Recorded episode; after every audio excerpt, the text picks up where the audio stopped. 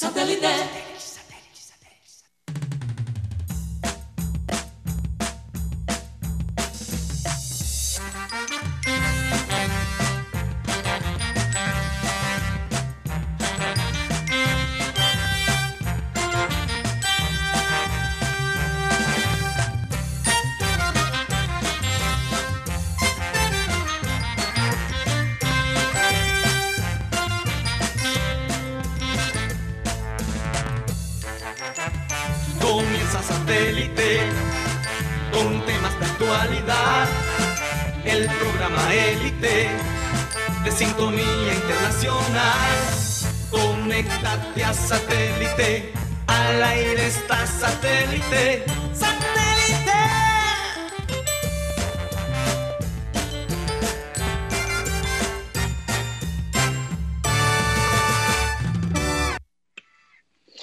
Señoras y señores, bienvenidos a Programa Satélite. Es un placer de nuevo estar con ustedes el día de hoy.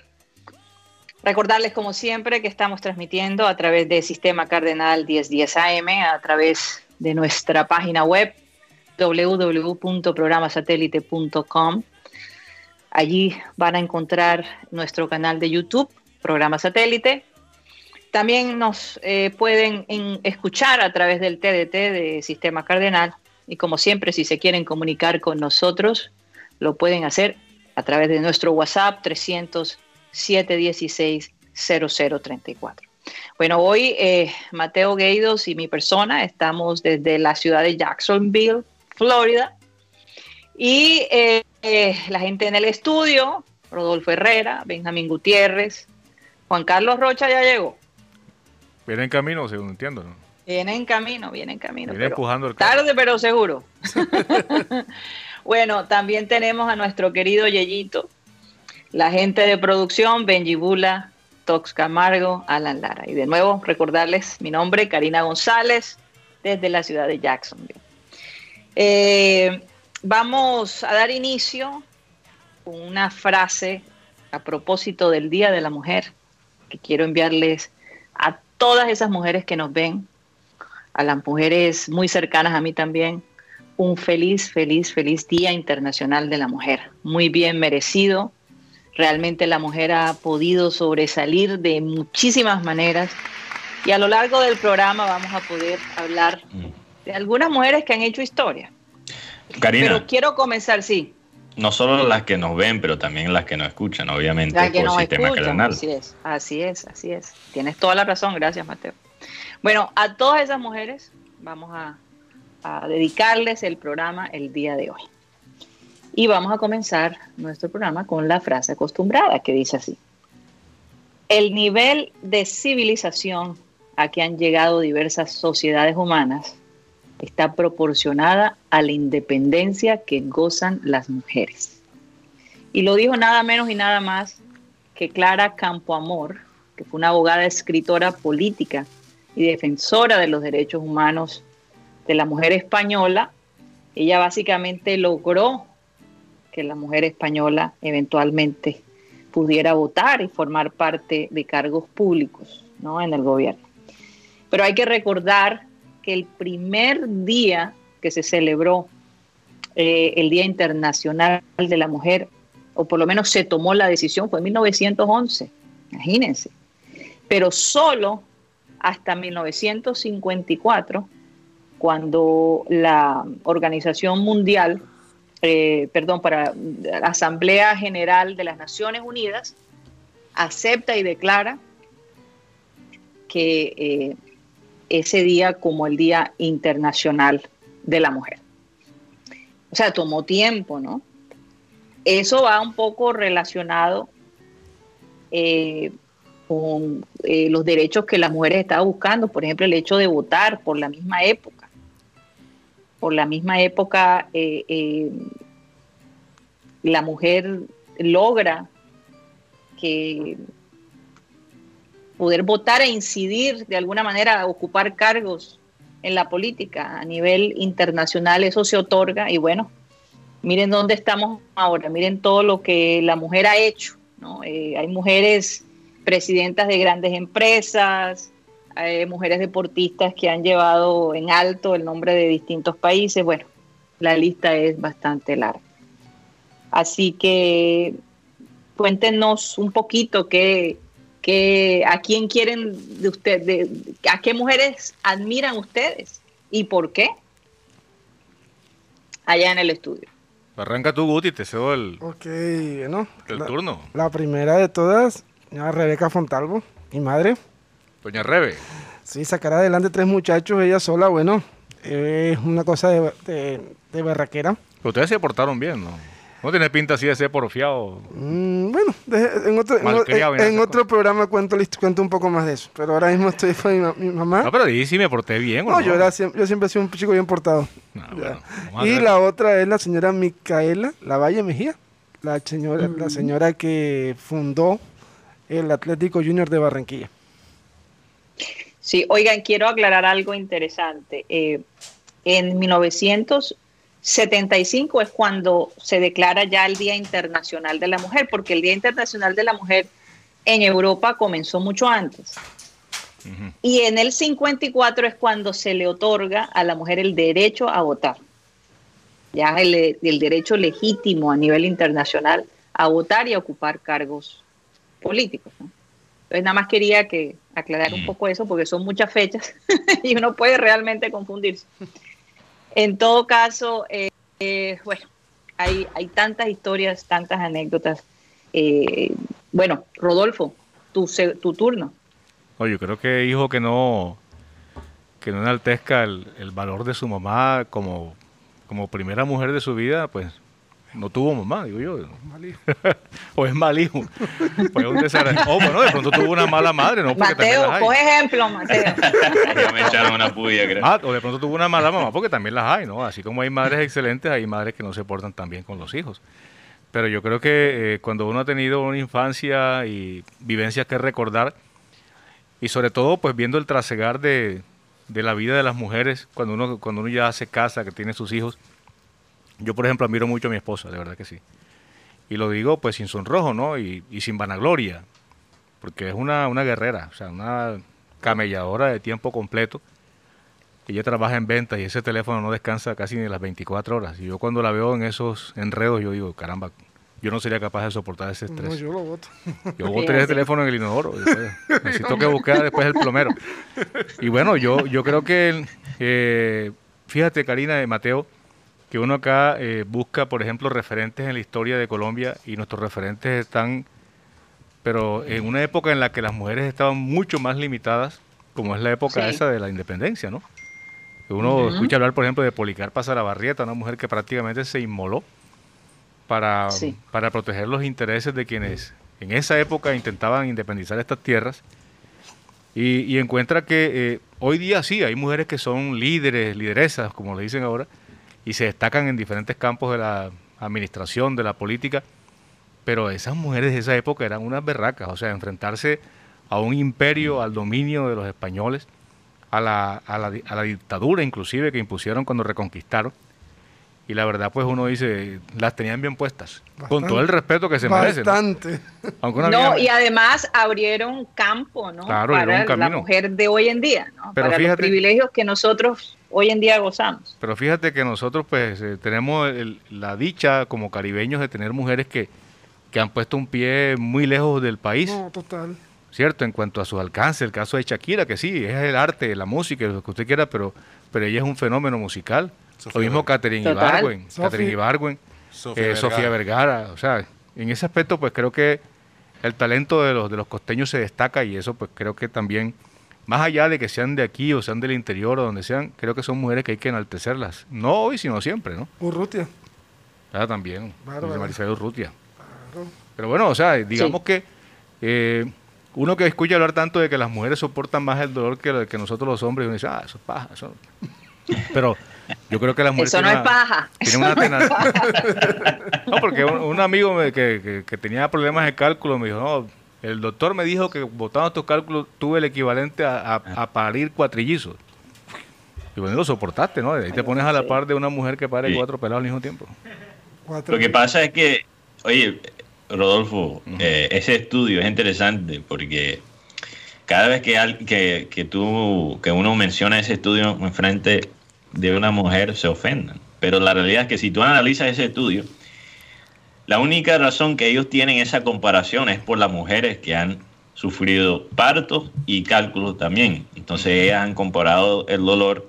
O sea, no es un invento de hombres que los cálculos sean eh, todavía más dolorosos que los partos. Eso es algo que han que ha dicho muchas mujeres. Ahora, obviamente, eh, el dolor de un parto es por mucho más tiempo, yo creo que que un cálculo. Entonces, depende del peñón, Mateo. Depende de la, depende de la, piedra. hay, hay mujeres que han durado 22 horas. En, proceso de parto, porque no dilatan, bueno, tantas cosas pueden suceder en ese momento. Eh, pero yo tuve la, con, Mateo, yo tuve, lo tuve con la epidural, como llaman. Entonces, gracias a Dios, porque no fue fácil. Eh, con Sarita sí, aunque tenía la epidural, sentí los dolores de parto más profundos y les puedo decir que, que ya ese nivel de dolor es algo, no sé, uno entra como en un trance, literalmente. Ese es el umbral del dolor, el punto máximo tal vez. El punto máximo, exactamente. El punto de... Entonces fuerte, o sea, eh, las mujeres nos, nos toca prepararnos toda la vida mentalmente para ese momento. No es fácil, no es, nada fácil. Lo bueno de todo es que cuando ya el bebé va a nacer, uno ya está desesperado porque ese momento llegue, entonces no te da susto y te, te, llenas como de una valentía para enfrentarte a ese momento de parto. Es una cosa increíble, perfecta, ¿no? Tía Cari. Ah, ¿qué dice Yeyito? Ajá. ¿Ha ido qué? Hola, tía Cari. Feliz Día de la Mujer. A ti y a todas nuestras mujeres que nos están escuchando y viendo por nuestro canal de YouTube. YouTube. YouTube. qué tierno, qué tierno. Bueno, no sé si Rocha ha llegado, pero creo que ahora es mi turno.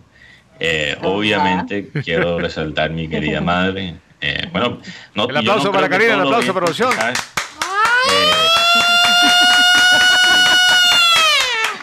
Quizás algunos oyentes no saben que, que, Karina, que tú eres mi madre. Entonces, eh, vale la pena resaltarlo de vez en cuando. Ustedes evitan que uno. Eh, Mate, eh, disculpa, te interrumpo. Cuando, cuando, yo estaba recién llegado, que decían, pero Mateo no hay que hijo de Karina, porque no nunca tienen una charla de madre, hijo.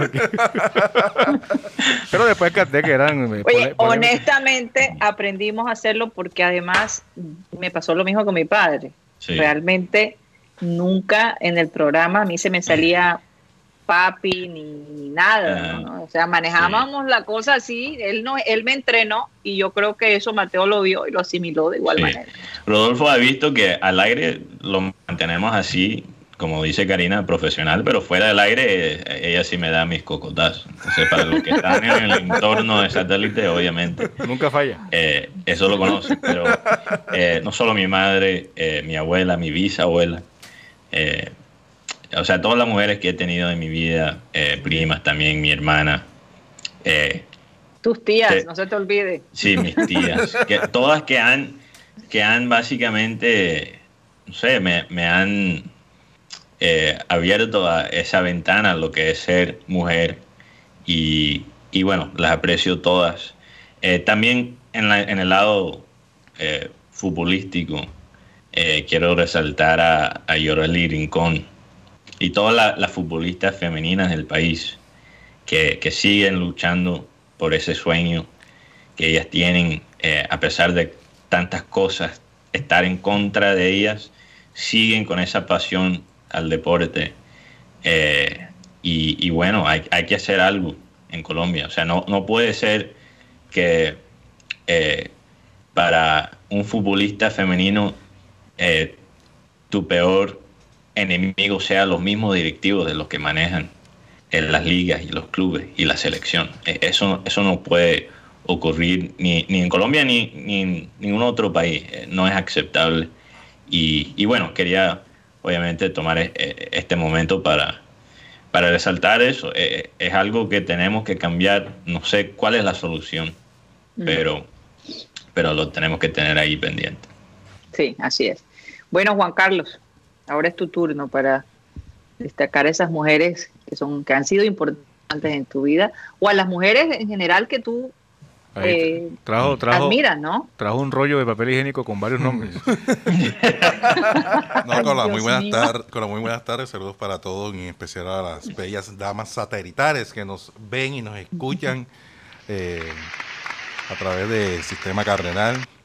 Pues no, eh, mi formación fue detrás de una gran mujer como fue mi mamá, ella nos levantó sola, a pesar de que muchos creían que de pronto no iba a poder con la tarea que tenía de pronto de sacar a sus tres hijos adelante. Y más en la situación de que eh, fue una madre que, fue madre y padre a la vez y, y siempre estuvo presente en los momentos más, más difíciles. Eh, y además, porque hay el caso de muchas mujeres de que no, no pueden estar solas en, el camino, que siempre están... están poniéndole papá a los pelados. Eh, es correcto, poniéndole papá a los pelados. Ella siempre estuvo ahí y, yo creo que es de las pocas mujeres que, se, que hay hoy en día. Y más que todo también eh, a la mamá de mis hijos, porque independientemente de las diferencias que uno tiene como pareja, eh, ella ha sido una excelente mamá. por lo menos gracias a Dios, los hijos míos han salido bien y se han portado bien y no, han tenido de pronto el, el comportamiento, porque hoy en día ser papá no es cosa fácil. Así es. Sí. mejor que el papá. No, es que muchas veces ellos, ellos me regañan a mí, papi, compórtate. Papá, parece un pelado, ¿qué pasa? No, en serio. Entonces la madre, se, se, nota que la madre de, de, tus hijos, Rocha, o sea, genéticamente hablando, salvó a esos niños. Totalmente. claro que el mayor se parece mucho a mí, pero... pero en todo. No en todo, pero tiene de pronto mucha la parte intelectual o sentimental de la, de la mamá, la manera de ser. Eh, también a la pareja que estoy hoy en día, porque no es fácil de pronto estar con una persona que ya tiene compromisos y más cuando de pronto eh, darse segundas oportunidades, porque en, en, esta sociedad hoy en día mucha gente critica y ve con malos ojos de que no puedan de pronto rehacer su vida y lamentablemente eh, viven criticando, pendientes, buscando la caída y, y, mm. y, inclusive hasta son felices por las desgracias de los demás. Eh, entonces es, también es como difícil encontrar una persona que, te apoye y te dé ese, de pronto ese equilibrio que muchas, muchas personas necesitamos. Sí, sí, sí. Yo, diría que la mayoría de los hombres, bueno, en este ambiente nuestro que es tan machista, gracias precisamente a muchas mujeres, porque mi, mamá, mi mamá era una machista tiempo completo, porque me, me, tocó en buena parte, como el caso de Rocha, que ella sola nos criara, porque mi, papá no, no, se separó de ella, pero, pero trabajaba distante, ¿no? y era casi que una, una separación involuntaria. Así que eh, yo digo que, en ese sentido, pues eh, las madres costeñas moldearon hombres costeños machistas. Y eso, pues yo creo que no es ningún pecado, ¿no? Porque bueno, es nuestra idiosincrasia. yo, yo no sé, yo no sé si ¿Mm? Mateo, eh, yo, yo creo, aunque tú dices que yo soy machista, tú, me lo has dicho varias veces, pero eh, no sé, yo, yo, yo, a ti te veo eh, en ese sentido, bueno, no mm. sé si por crecer en Estados Unidos eso también definitivamente ayuda un poco, ¿no? Bueno, yo, yo Karina, para aquí destapar, obviamente, eh, yo, yo creo que hay una diferencia quizás en, tu manera de, expresarte y, la manera que me educaste. Que, que, mira, yo, yo creo que eso es la clave para cualquier padre. Es que tus, o sea, tú no siempre vas a poder, poder enseñar a tus hijos, por ejemplo. Esa es la realidad. Eh, uno como padre tiene, y como cualquier humano tiene sus debilidades, va a veces fracasar en frente eh, de los hijos, pero eh, hay que enseñarlos a aspirar más, más allá, ¿verdad? De esas debilidades. Em, entonces yo, aunque yo a veces veo, como dice Rodolfo, esa, esa tendencia, ¿verdad? De, eh, de ser una mujer, pero con con expresiones que son obviamente producto de, una sociedad machista, tú me enseñaste a, a, tener siempre la mujer en cuenta y, entonces, no, no creo que solo por, por crecer en los Estados Unidos. Tú, tú me enseñaste bastante, pero eh, algo que también tenemos que tener en cuenta es que en la parte de, la educación del hijo, o sea, eh, eh, cuando se puede ser padre juntos, ¿verdad? Em, o sea, a veces un padre enseña algo y después el otro lo desarma completamente. Entonces, o sea, tú no solo como mujer me enseñaste a, valorar la mujer, pero también mi padre fue, creo que un buen ejemplo en ese caso de cómo, de cómo tratar mujeres, cómo tenerlas en cuenta. Entonces, e, eso es muy importante. O sea, nosotros los hombres tenemos que también tomar como esa responsabilidad, no, no siempre dejárselo a la mamá. Eh, y, bueno, obviamente es una parte muy, muy importante también. Hasta cierto punto las mujeres tenemos que criar a nuestros hijos como nos gustaría que, nos trataran a nosotros, ¿no? Pero lo que digo, sí, exacto, lo que digo es que esa responsabilidad no solo debe ser de la madre, los padres también, tienen claro que, sí. aportar, claro, claro, porque... Sí. Hay, hay, mucha ventaja cuando tú eres criado como por una mamá, por ejemplo. Eh, por, en, el caso personal es que eh, uno eh, se pone más sensible, sabe cómo las mujeres les gusta que las traten, de qué manera uno se tiene que comportar y además los consejos eh, fundamentales de, de ellas, que siempre mm. huelas a rico, esté bien presentado. ¿Cómo, conquistarla? ¿Cómo conquistarla? Te dan esos, esos, esos tics. Las, las uñas, por favor. Las uñas, por ejemplo. Eh, no, que no te comas las uñas, que eso no, eso no le agrada. Y, y, y además de, de, que, de que uno solamente está para complacer a la mujer en, en todos los aspectos, en todos los sentidos. Que ha tirado Rocha el dardo. Fíjate qué interesante. Me, acordé de una canción de Orsay Gutiérrez. Oye, oye, yo creo que yo creo que tu mamá fue más que mamá. Eh, creo que también fue educadora sexual. Celestina. Porque como hemos comentado antes, que o sea, en las escuelas ellos nos enseñan a los hombres, no sé, por lo menos en mi experiencia, no nos enseñaron mucho. O sea, no, no, nos mostraron fotos de, de hombres con ciertas enfermedades venéreas y, o sea, más o menos nos explicaron la vaina y ya, o sea, lo más mínimo. No, pero esas fotos eran bastante sugerentes, desgarradoras. No, a uno, se, le, se, le, quitaban las ganas. Yo, no, no, no, no, no, Yo digo, joda, boy. Mira, este, este es un paciente, este es un enfermo de sífilis. Mira lo que.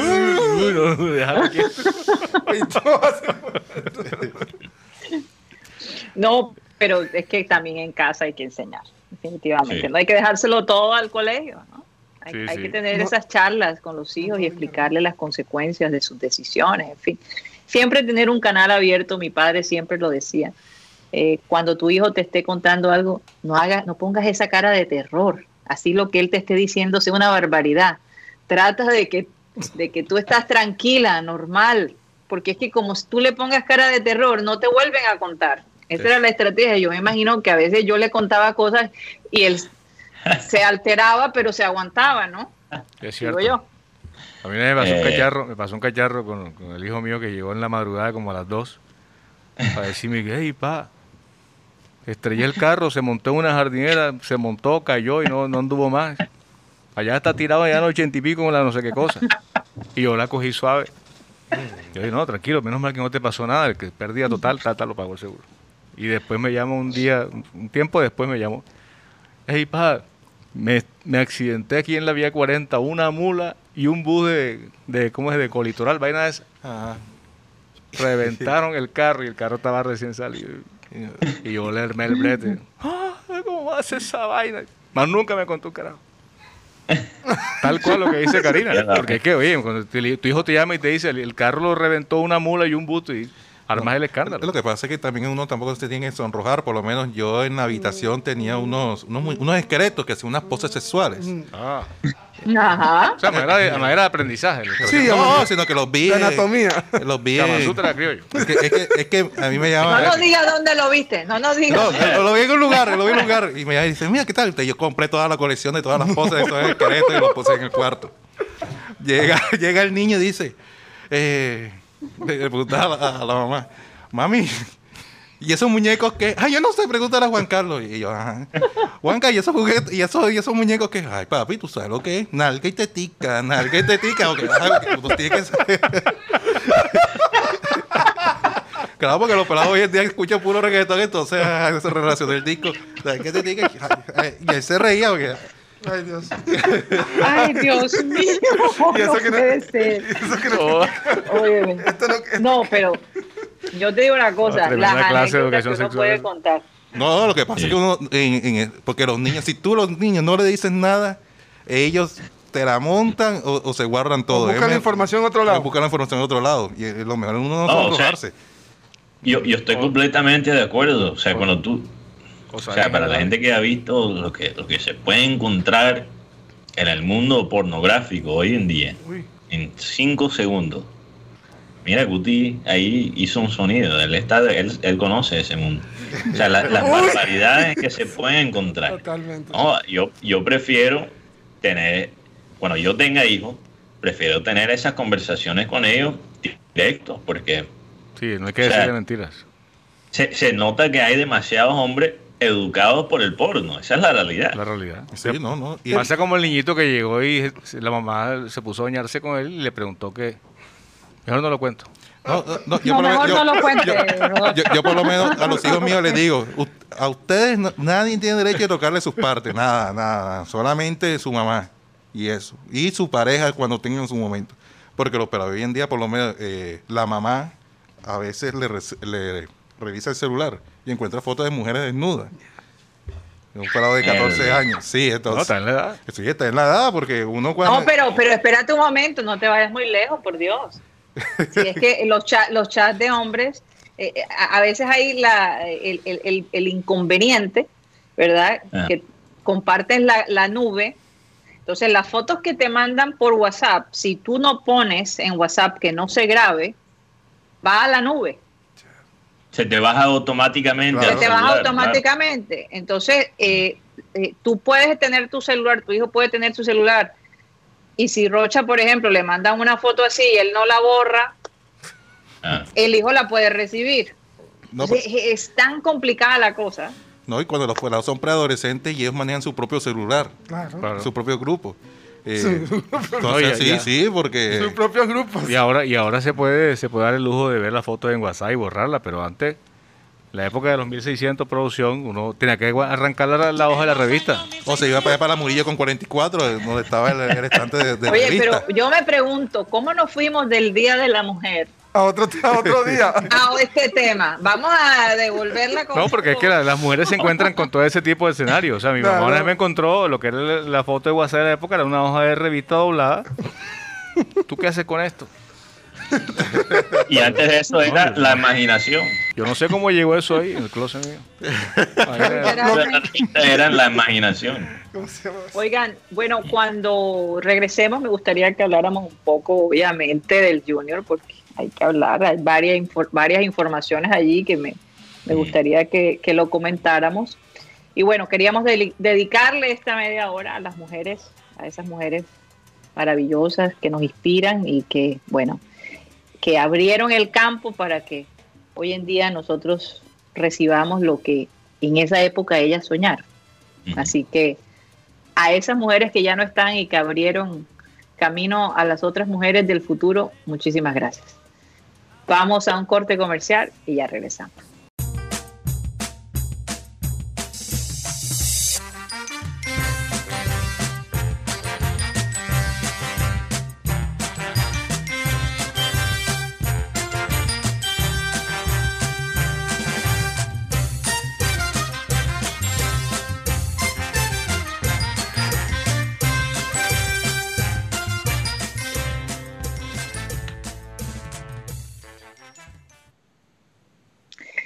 Continuamos con programa satélite transmitiendo a través del sistema cardenal 1010 AM. Y este es el momento del churrasquito. Menos mal que la semana pasada comí varias veces en el churrasquito y ya me siento como que, ok, por ahora no voy a extrañar tanto el churrasquito porque me sacié un poquito, ¿no? Sí, antes de viajar. Antes de viajar, pero vamos a decirle, a pedirle a Rocha que nos, nos hable del churrasquito, por favor. Así es, eh, por lo menos hablar un poquito de las picadas de chorizo que eh, para estar compartiendo al lado de un perro con perro, eh, con, bollo, en, el churrasquito o un madurito, porque la verdad el madurito... No, ese madurito, ese madurito que tú llevaste fue algo fuera de serie. Todavía lo recuerdo. Con una punta gorda, con papitas fritas. Eh, todo eso lo pueden encontrar en el Churrasquito, en la calle 69C con carrera 32 o en la plazoleta de comidas del Portal del Prado o en la plazoleta de comidas del Centro Comercial de Villa Carolina. O puede hacer sus pedidos al 302 263 4810 o al 34430 o también puede realizarlo a través de la plataforma de Rapid. Asadero Churrasquito donde se come sabrosito y bien y bien riquito y bien, bacanito. Oye, un buen detalle llevar a la, amiga, a la señora, a la primera dama, a la J2. sí, sí. el churrasquito. Es un buen detalle, ¿no? Una invitación Hombre, Rodolfo. ¿Qué? ¿Cómo que la J2? O sea, la... Ay, cariño, vamos a tapar. No, yo sé, lo, yo sé, yo sé lo que es la J2, pero ahí sacaste un poquito el lado machista, ¿no? Que te acompaña. Bueno, hay, bueno, hay el lado, hay el lado machista, pero también hay una realidad. Claro. Y es que aquí ya dicen que por cada hombre hay ocho mujeres. o sea. Ocho, nueve, diez. Mató de estudiar Derecho. Entonces, hubiera sido un tremendo abogado. Era un buffet de abogados transnacional. No es por nada, pero su profesora se lo sugirió. Aquí te estoy hablando en serio. Oye, vamos a saludar a toda la gente que nos escribe en el chat. Gracias por sus mensajes, muy lindos, los leí todos. Parece que hay alguien que no sabía que tú y yo, que yo era tu mamá, Mate, eso me sorprende. Yo, creo que era Sarga, era Ah, Lo que pasa es que para este oyente Luis Rodríguez que dice, no, no me digas, no me digas que también Cyril es tu papá, Mateo. y es que hay, gente, hay gente que por radio quizás no, no, no conoce la dinámica. Entonces, por, por eso quería aclarar. No, no, para los oyentes digitales que están eh, en este barco, como digo, con nosotros, este barco digital. Oyentes como Víctor Roa, Andrés Estrada, Beto Vargas, Fernando Vuelvas, Milton Zambrano, que eh, aquí dice feliz día para la jefa del programa, Karina González que siga aportando su conocimiento al programa y que no deje por nada del mundo de jalarle la oreja a estos cuatro muchachos del PAN. Gracias, gracias. Un saludo para Milton, también para Maelis Charri, feliz día de la mujer Maelis, que está allá en Santiago, Chile. Frank Rivera, que dice buenas tardes, saludos a todos los del panel satélite satélite, en especial hoy, en el Día Internacional de la Mujer, a la excelente directora Karina González y a todas las mujeres de Don Abel y, y las mujeres satelitistas. Dios las bendiga. También un saludo a Luis Caballero, Luis Rodríguez, eh, José Ayala, que dice bendiciones mate, cada vez el Junior empeora, Borja en la banca y esa defensa mejora y después nada, le quedan siete partidos, como pierde tres no clasifica. Eh, ya vamos a tocar ese tema, José. Vamos a terminar de aquí y celebrar la mujer. Eh, un saludo también a Katy Escalzo, Catalina Noguera, Laura eh, Noguera, esta cuenta BB Films que dice, ¿qué sería de nosotros sin las mujeres? Sí, las mujeres son como el gas, perdón. ¿Qué seríamos de nosotros sin las mujeres? También Enrique Martínez, Pedro Pico, Yolanda Mengual, Cristóbal Rivero, Nicolás, Nicolás Acosta, Esmeral, Ernesto Martínez, un saludo especial a Joan Nieto, que dice un feliz día de la mujer. Para Karina, mi prima Lady Bolívar, saludo para Ladies. Eh, obviamente Ladies nos ayuda con las redes sociales y eh, Joan también le saluda a todos los seguidores del programa. Eh, también para la mujer roja y blanca, nuestra amada nuestra madre Miquela Lavalle, que mencionó Guti, eh, su hija Carmen Mejía y eh, las mujeres eh, grandes de este sentimiento llamado Junior, claro, muchas hinchas del Junior, que son mujeres y que aportan todos los días. y también un oyente, un, perdón, un saludo a todos los oyentes que nos escuchan por Sistema Canal. nos pueden escribir eh, al 307-160034. Un saludo a, Jesús Puerta, que está en sintonía desde Sevilla.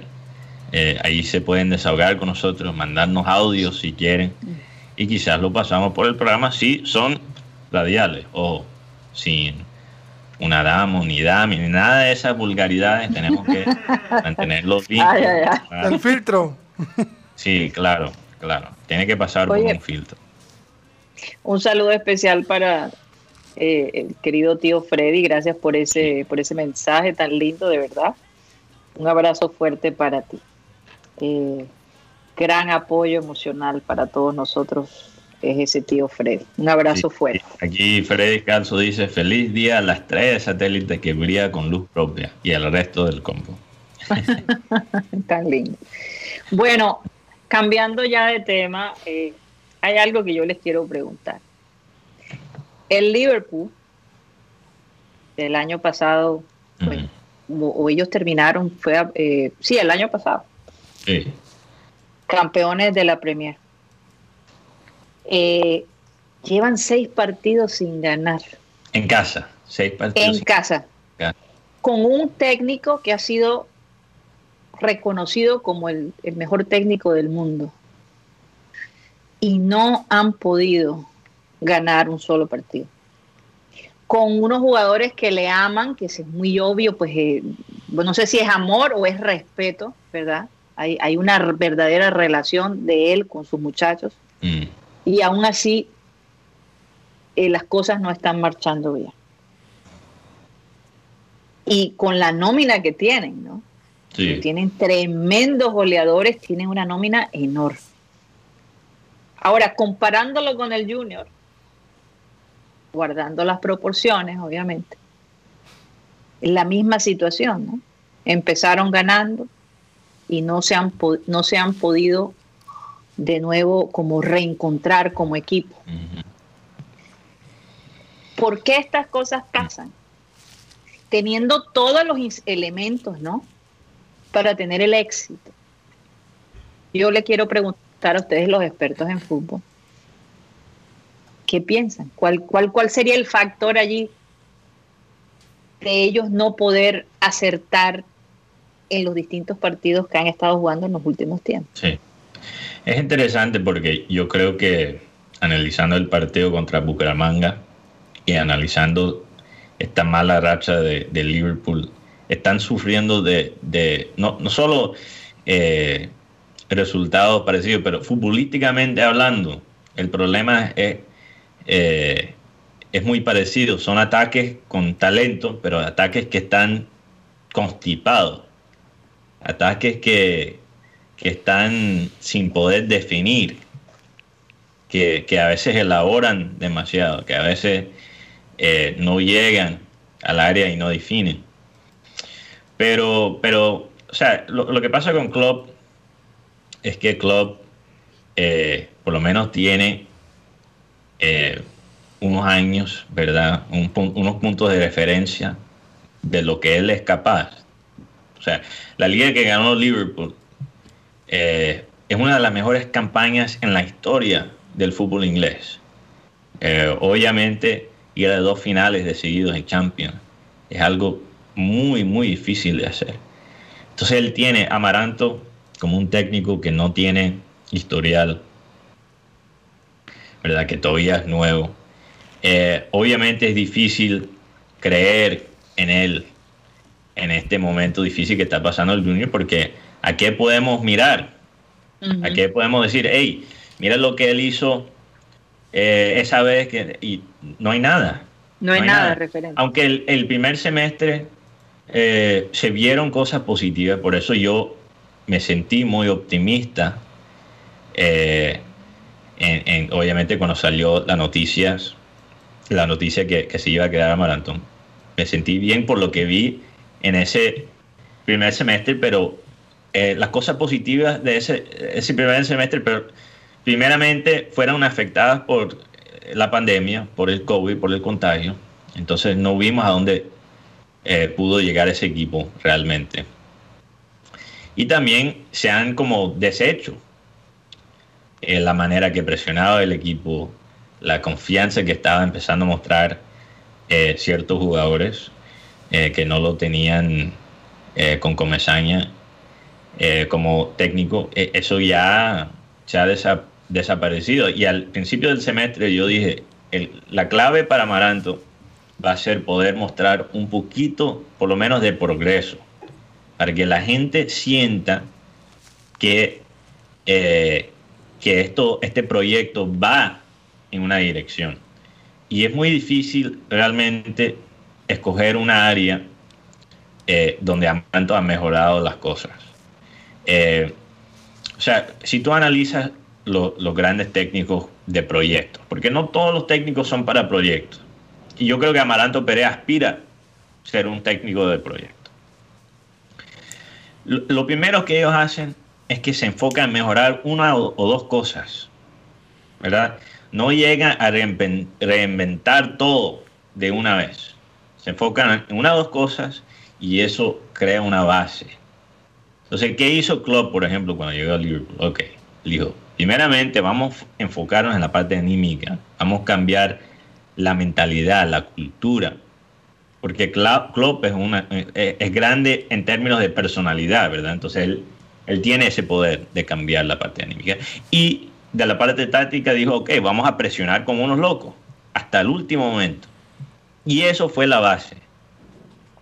Amaranto, o sea, ni en la parte anímica se siente un mejoramiento. Eh, el ataque, como dije, constipado, tapado. Falta un jugo de tamarindo para soltar, creo que ese ataque. La defensa, ¿verdad? Es lo que más da vergüenza, especialmente considerando que Amaranto fue zaguero como, como jugador. Y, o sea, ¿en qué ha mejorado el equipo? Por eso la gente está frustrado. Está frustrado porque no tiene a algo. Porque, de qué agarrarse. Eh, de, qué agarrarse, exacto. No hay algo. Para, para estimular la fe en el equipo. Exacto. Y, yo creo que lo que ha hecho el equipo, eh, o sea, la directiva, de básicamente decir, no vamos a echar a Amaranto Perea eh, este semestre, es muy, muy importante porque yo creo que más bien lo están haciendo, como ya hemos hablado, para cambiar la cultura, porque si ellos no muestran que un, que un técnico puede desarrollar una idea, aunque sea una idea mala, ¿quién va a querer llegar a Junior? ¿Qué, técnico serio va a querer, eh, querer trabajar en Junior si a los tres meses siente que ya va a entrar Comesaña a reemplazarlo. Entonces, aunque Amaranto no sea el futuro de Junior, mantenerlo eh, hasta el final del semestre es mandar una señal. Y quizás no va a doler, es posible. O quizás también es posible que Amaranto rescata la temporada. Se reinvente, sí. Claro, pero es un dolor necesario. Es un dolor necesario porque además y mi último punto antes de, ceder espacio a, los que están en el estudio es quién lo va a reemplazar ahora mismo. ¿Quién? ¿Quién, quién, o sea, cuál es el candidato para reemplazar a Amaranto? Ahora mismo no veo ninguno. Bueno, Rodolfo. Bueno, yo coincido con mucha parte de lo que dice Mateo. Yo creo que Junior eh, ha tomado una decisión que se pudiera antojar que es inteligente si, si Amaranto tuviera el background de club. Pero, bien decía Mateo, Amaranto no ha ganado nada. No ha ganado nada. y ha tenido al frente oportunidades de lucirse y no lo ha podido conseguir. Miren, la oportunidad que tuvo Junior de llegar por lo menos a semifinales de la Copa Sudamericana era un papayazo. Y eso todos lo sabemos. Porque en su manga, en su llave, se encontró con rivales que eran superables. Pero tuvo dificultades eh, y, en últimas, pues todos sabemos que perdió frente a un equipo que, no tenía, en el papel no tenía cómo ganar la Junior, pero que tenía algo que, que no, mostró Junior y, sucumbió con ese tema de la mística y bueno, acompañado o compasado con el asunto este del COVID y tal. Yo creo que eh, Amaranto, eh, digamos que comete un desliz al decir, no, es que este equipo se, se acuerda de jugar a ratos. O sea, es un equipo que tiene amnesia futbolística. Y Amaranto no es un terapeuta. Porque es que en el fútbol, la dinámica de los entrenamientos, la dinámica de los partidos te entrega esa memoria táctica, esa memoria colectiva, la repetición. A mí que no me digan, no, lo que pasa es que no tiene tiempo para trabajar porque es que jugó con Bucaramanga y ya entre semanas juega Copa Libertadores. Oye, tú puedes también establecer unos, unos periodos de entrenamiento en los cuales tú busques precisamente que aparezcan o reaparezcan los automatismos. Pero en Junior parece que esa expresión de automatismo que ha tomado tanta trascendencia en el fútbol no existiera. O sea, eh, digamos que el concepto no existe porque acá es muy difícil ver que los jugadores se repitan en una jugada. Es, eh, digamos que, eh, casi que asombroso encontrar que, por ejemplo, Fuentes se proyectó, por izquierda se juntó con Inestrosa, apareció Carmelo que hizo un movimiento en diagonal similar. No, no, eso en Junior no existe. En Junior todo está dado casi que por la casualidad o por la circunstancia que entregue la pelota que es redonda y es caprichosa. Entonces lo que, lo que han hecho los directivos para mí es un mensaje claro. No es de confianza para el técnico. Es simplemente, es más fácil dejar que el barco se hunda de a poco que intentar salvarlo con otro capitán. O sea, dejemos lo que se hunda con este capitán, que a la, larga no es como lo en el Titanic, que el, capitán se hundió con su barco. Aquí, Amaranto, el día que se vea, tienen que darle su billete. ¿Cierto? Sí. Entonces, me, parece que eh, en otras circunstancias, en otra época, el técnico se iba.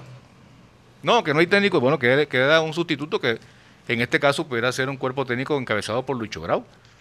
Es que a Lucho lo dejaron de, de interino como pasó con el Papi Peña desde hace mucho rato en Junior. Pero eh, lo que preocupa es que tú, tú dices, bueno, yo, yo he visto, yo vi por ejemplo el partido del Liverpool, del Liverpool con el Everton. Oye, qué cantidad de pelotas. Pero, pero producto de, posesión, de juego colectivo, de ilvanar jugadas. Junior es un equipo que cuando Amaranto le quiere cambiar la cara, los jugadores hacen la individual. Entonces, eh, uno dice, bueno, pero te enfrentas al Bucaramanga. ¿Cuál es tu propuesta? Un equipo que sí, que le ganó el Nacional, que intenta recuperarse, pero tú tienes que establecer condiciones en Barranquilla. Tú eres un equipo grande, tú tienes pretensión de clasificar, de título, tú, tú eres equipo de Copa Libertadores. ¿Cómo es que te vas a salir a proteger el balón en el centro del campo? Oye, es una actitud cobarde. Entonces, cuando le clavan el gol, ahí riposta. No, entonces yo le meto a, le meto a Cariaco y le meto a C3 y, meto a este otro.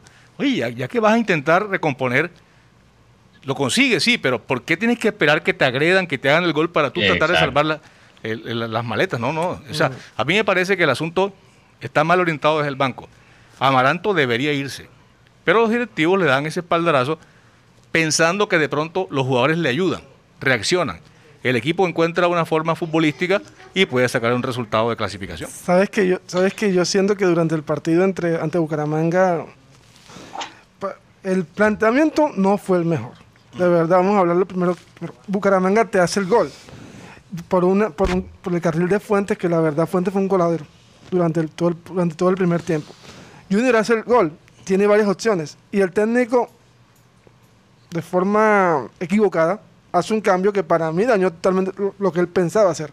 Sacar un volante de mara como Larry Vázquez, que tenía un poco más soportadas al equipo búcaro, y meter a Cariaco González que ni, ni marcó ni, ni, puso a jugar. ¿Acaso jugó?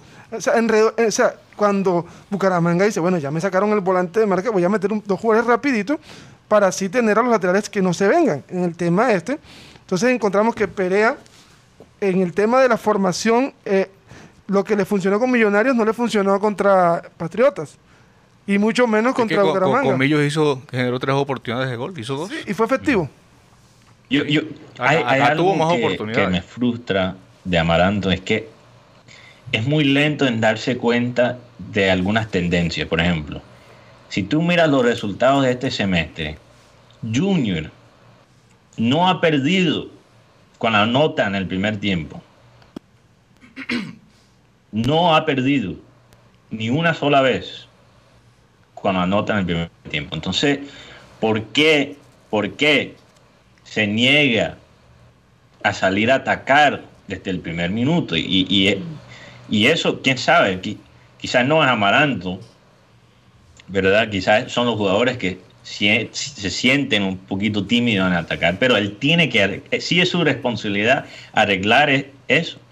Y, ya pasando la página de lo que pasó contra Bucaramanga, pensando contra Caracas FC, y esto no es para, eh, eh, eh, para, no es que quiero subestimar a Caracas FC, porque ya, imagínate, lo hemos visto todo, porque si perdimos contra Coquimbo, es muy probable que podemos perder contra Caracas FC. Pero el equipo tiene que salir a atacar teniendo la confianza que son el, equipo más talentoso. Sí, el que ellos el que lidera. Ajá, el que, el que tiene más talento que su contrario. Ah, y aunque ellos meten el gol, primero, que eso no desequilibra el equipo. Ellos tienen que salir desde el primer minuto. Y si Amanto después quiere, para ser más pragmático, apretar en el segundo tiempo, bueno, tiene por lo menos una lógica, una lógica. Pero, pero, o sea, ese primer tiempo ya, o sea, ya son demasiadas veces que Junior se pierde completamente, o sea, espera hasta el minuto 60 para, para jugar como se debe jugar. E, eso es... lo que... Yo quería, yo quería preguntarle a, a Guti que nos hablara un poco de este equipo de, Caracas. Roger está callado, Roger no quiero digamos. ah, ¿verdad? perdón, perdón, perdón. Vamos a darle pase a Rocha también. Para que... Es que el tema en la rueda de prensa el pasado viernes, eh, él, por fin dice que los jugadores son los que no, no hacen su función. Por fin ya no se echó la culpa a él, ya dio paso a los jugadores. Tanto así que la reunión del sábado, que estuvo con el máximo accionista, con el presidente, eh, era escucharlo. ¿Cuáles eran las, las razones por qué el Junior juega de esa manera? Si era que los jugadores no, no, no, no, lo entendían. Tanto así, e, ellos llamaron a, uno de los líderes de los jugadores en, plena reunión y le preguntaron que, cuál era, si había algún tipo, algún tipo de problema. En la tarde, los jugadores se reunieron, hablaron, eh, por lo menos uno identifica cuáles son esos jugadores líderes que en el equipo todo Quedo, Viera. Viera y Borja. Ok. Y Borja. Sí, porque no, hay más. Y, me imagino que Mera también. Mera, no, yo creo que Mera. Sí. Definitivamente. Eh, eh, eh, el, el, el, hecho fue que todos van a, a, echar el barco adelante, que van a sacar, salir de esta situación, porque el ultimátum fue que si Junior no le gana a Caracas el, el miércoles, no importa si está jugando de visitante, eh, a Perea no sigue en el equipo. Porque ya son muchas las razones, ya son muchos las excusas eh, y, la manera. Y el tema es que aquí el máximo accionista Fachar respalda a Perea. Él sabe que Perea trabaja, él sabe que Perea es, un, es una persona preparada. Es más que, los entrenamientos que realiza Perea con el grupo de jugadores eh, es al estilo europeo. Pero, pero el tema es que no se le están dando los resultados. Pero lo que pasa, yo sí quiero aclarar, es que esos entrenamientos no dan resultados de una. E, esa es la realidad. aunque pero aunque Perea sea pues, Guardiola, es un, e, ese estilo de entrenar, ese estilo de preparar el equipo no da resultados tan rápidos. yo, le pregunto a Guti. Ni el mismo Pep Guardiola con toda la plata del mundo hizo una buena primera campaña, un, buen primer año. Mateo, yo le pregunto a Guti, ¿tienes el dato cuándo llegó Suárez a, a Jaguares? ¿A Jaguares? Eh, la temporada pasada. La temporada pasada. Él, él llegó, si no, si no estoy mal, desde el principio de año del 2020. Él llegó reemplazando a Juan Cruz Real. Juan Cruz Real se, va, claro, se va para América. No, no él, lo sacan porque Jaguares iba... Por eso se va para América lo sacaron de Jaguares y después enganchó en América. Pero te iba a, decir, iba a decir algo sobre el tema no, de. Porque, No, porque es que yo pongo el ejemplo de Jaguares. Oye, porque tú ves a Jaguares. ¿Cuál, es la gran nómina de Jaguares? Pablito Rojas. Pero es que el tema aquí viene siendo, Rodolfo, que, es que lo ha manifestado. Es que los jugadores jóvenes asimilan más lo que quiere eh, expresar el técnico en el terreno de juego que, estos jugadores veteranos. Ahora, alguien me dirá, no, pero... Fuente es, el mejor ejemplo de eso. Fuente es el jugador más consistente. Bueno, pero ha, perdido, ha, perdido, presencia ofensiva, Fuente. porque el técnico le ha dicho, quédate abajo, no te vayas tanto porque por ahí nos entran. Y fíjate lo que dice Guti, tuvo responsabilidad en, en, este gol del Bucaramanga y en el partido pasado también la pelota fue una falta de control que, propicia la, la jugada de gol, definitivo. Entonces, pues yo, yo lo que simplemente alguien me dirá, no, pero mira, el América está de décimo. El América campeón, bicampeón vigente. Millonarios está de noveno. Eh, digamos que eso, eso de mal de muchos consuelo de tontos. Cierto, pero uno tiene que admirarse, oye, ven acá, este equipo con un poco de pelados ahí, de, de jugadores ya casi que en retiro, otros que, que no figuran en ningún lado una mano de venezolanos que juegan muy bien. Que juegan muy bien. Entonces tú dices, pero ¿por qué? Oigan, chicos, antes eh, se nos está acabando el tiempo en Sistema Cardenal. Podemos continuar en el Clean, pero no me quiero ir sin antes saber de parte de Guti que me diga rápidamente las diagonales de este equipo con que Junior se va a enfrentar y cuál sería el mayor problema, rápidamente. Este, Caracas es un equipo que no tiene posesión, es un equipo de 32.5 en posesión en todos los partidos, es un equipo que suelta la bola y, tiene tres contragolpeadores que son los africanos, son tres africanos, 19, 20 y 21 años, que le hicieron maravillas al equipo César Vallejo y, y tienen un jugador que se llama Baker González, que es el arquero que es un arquero muy seguro y de selección venezolana. Mm. Entonces, para, para aquí eh, condensar lo que, lo que dijo Guti, tiene el perfil perfecto para hacerle daño a, Totalmente. Eso era precisamente lo que quería saber. Bueno, tiene todos los ingredientes para complicar al Vamos a despedirnos eh, en Sistema Cardenal. Recuerden que nos pueden continuar escuchando y viendo a través de nuestro canal de YouTube, Programa Satélite. Muchísimas gracias por haber estado con nosotros. Nos vemos mañana. Satélite.